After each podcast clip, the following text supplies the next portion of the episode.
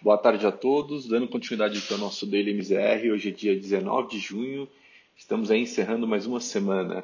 É, o cenário hoje não foi tão positivo para as bolsas internacionais. É, elas começaram o dia ali caminhando para fechar uma, uma semana positiva de ganhos, porém uma certa instabilidade ela ainda persiste no mercado internacional. Então, esse aumento de casos de coronavírus vistos tanto nos Estados Unidos quanto em Pequim né, preocupam os investidores globais e causam ali uma certa apreensão e aversão ao risco é, por conta do, dos, dos, alocadores. É, e aí, com isso, a bolsa oscilou hoje bastante é, durante o dia. No entanto, numa notícia é, de que a Apple fecharia 11 lojas suas ao redor dos Estados Unidos por conta da disseminação de, da doença, isso fez com que os investidores começassem ali a, a montar uma proteção, uma proteção, ou seja, realizar os ganhos ali das suas posições e fez com que as bolsas invertessem a direção e fechassem o dia em baixa. E aí com isso, o Dow Jones fechou caindo 0,80, o S&P recuando ali 0,57 e a Nasdaq fechou no 0 a 0 com uma alta apenas de 0,03. E aí, naturalmente, você vê aí os investidores é, buscando se proteger frente ao final de semana que potencialmente pode ter aí um fluxo de notícias, aumentos de caso, e faria ali é, com que o investidor comprado ao longo do sábado e domingo tomasse ali um risco muito maior de um fluxo de notícia que pode não ser tão positivo. E aí esse pessimismo, é, por incrível que pareça, acabou não contaminando a bolsa brasileira. É, a gente teve o nosso quarto pregão consecutivo de alta e a, o Ibovespa fechou aí a semana subindo 4,07 ainda bastante impulsionado pelo corte da taxa de juros, ou seja, a taxa Selic foi nesta semana, como a gente já comentou, para 2,25 ao ano. E aí, com isso, é, os investidores brasileiros cada vez mais buscam por op oportunidades de compra e seguem dando um tom muito positivo para o Ibovespa.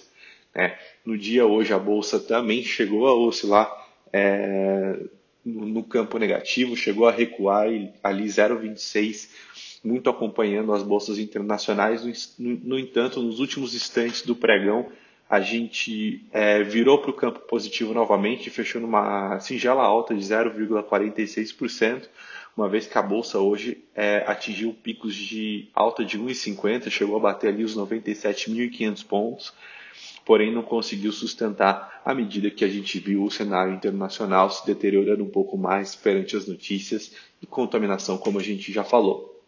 E aí, vindo para o câmbio, é, apesar do, da queda que a gente observou na, no, no câmbio durante o dia hoje, é, para vocês terem uma ideia, o dólar comercial hoje ele fechou em queda de 0,97 em relação ao real, aos R$ 5,31.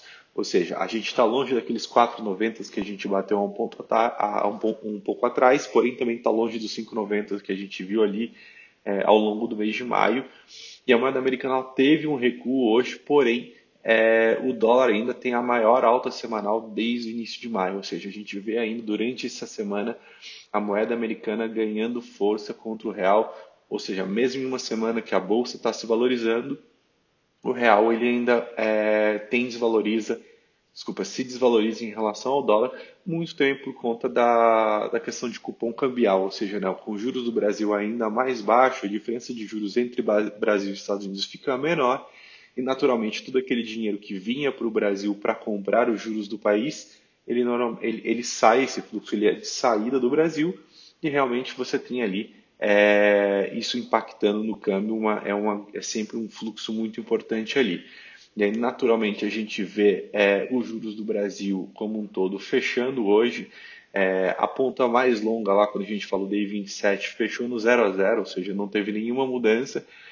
E ali, à medida que a gente vai chegando na ponta mais curta, essa queda ela vem se acentuando um pouco mais, e principalmente ali entre os, os DIs mais curtos. Né? O DI 21 e 23 tiveram uma queda muito próxima, no entanto, essa inclinação da curva ainda continua muito grande. Ou seja, a gente está falando que a expectativa dos juros de janeiro 21 até janeiro 21 é de 2,02% e até janeiro de 2023 é de 4,16% essa diferença de 2% é, é a inclinação que a gente vê ainda está muito grande, ou seja, porque essa é uma média dos juros até lá.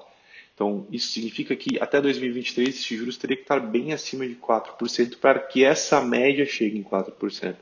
Ou seja, você tem ali muitos juros para ganhar num período curto de tempo. Então, é, isso, isso, na verdade, tem uma tendência de fechar, né? porque, como a gente vê, a, o Banco Central não deve ter ali essa toada de subir juros tão rápido, pelo contrário, deixou ali, é, mesmo que uma frechinha ali, deixou uma porta aberta para possíveis novos cortes de juros, e aí, naturalmente, é, essa diferença entre os vencimentos do DI deve se é, deve reduzir aí ao longo do, ao longo do, do período.